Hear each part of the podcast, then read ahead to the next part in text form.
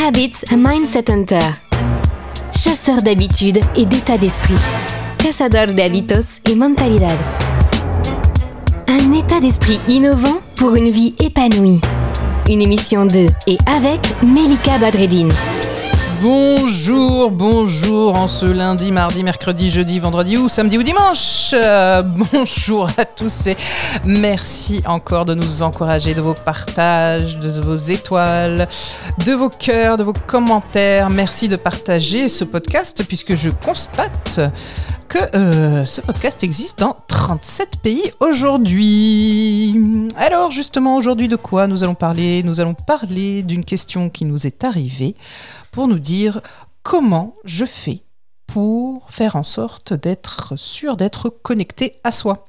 Alors d'abord évidemment euh, Florence j'ai envie de dire que euh, on peut pas tellement être sûr ça dépend de soi évidemment, chacun son expérience. Mais au-delà de ça, on va vous partager aujourd'hui des petites astuces, euh, des petites euh, habitudes, des petites euh, routines, des rituels pour, pourquoi pas, se sentir, en tout cas à un instant T, relié à son ventre. Et oui, je me réfère ici à une étude d'Ève Fouquet, qui est une ex-infirmière, art-thérapeute et artiste peintre. Pour elle, être une femme source, c'est suivre le flux de ses rythmes, laisser partir l'ancien, accepter la vie en soi comme source permanente du renouveau. Et là, elle parle du rituel de la calebasse. C'est en fait de penser dans son ventre pour rester connecté à l'immense faculté de création qu'est le féminin. Pour elle, ce rituel permet, dans l'intelligence du ventre, une reconnexion à celui-ci, tout en drainant les mémoires négatives et en favorisant la bonne circulation d'énergie. Ici, vous l'aurez compris, vous aurez besoin d'une calebasse, hein, une courge séchée et vidée, euh, que vous pouvez trouver un petit peu n'importe où, hein, de 30 cm environ, et d'un long foulard. Hein, et vous pouvez euh, vous mettre nu sous une jupe et donc pas de pantalon. Vous vous installez confortablement dans un espace sacré, dans un espace calme, pourquoi pas avec une bougie, vous fermez les yeux et vous dirigez votre conscience et vos ressentir vers votre ventre.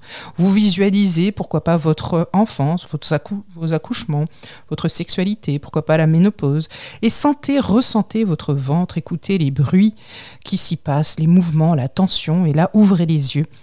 Posez la calebasse sur votre ventre avec le foulard et vous pouvez vous mettre à marcher. Vous pouvez ôter la calebasse et la secouer pour évacuer les énergies dites négatives ou en tout cas qui ne vous servent plus aujourd'hui et vous pouvez reprendre votre marche, votre joie et votre danse vers la féminité. Le bon plan de Melika.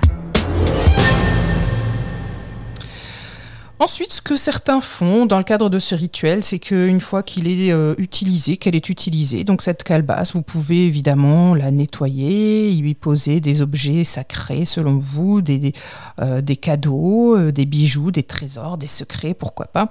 Et vous pouvez placer cette calebasse dans un endroit sympathique de chez vous. Ça peut être sous forme d'un hôtel dédié à votre bien-être avec des fleurs, pourquoi pas.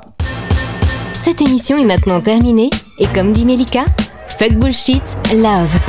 Retrouvez l'ensemble des podcasts de Melika sur toutes les bonnes plateformes de streaming. Info, actu, formation, coaching, ouvrages sur melikabadredine.com.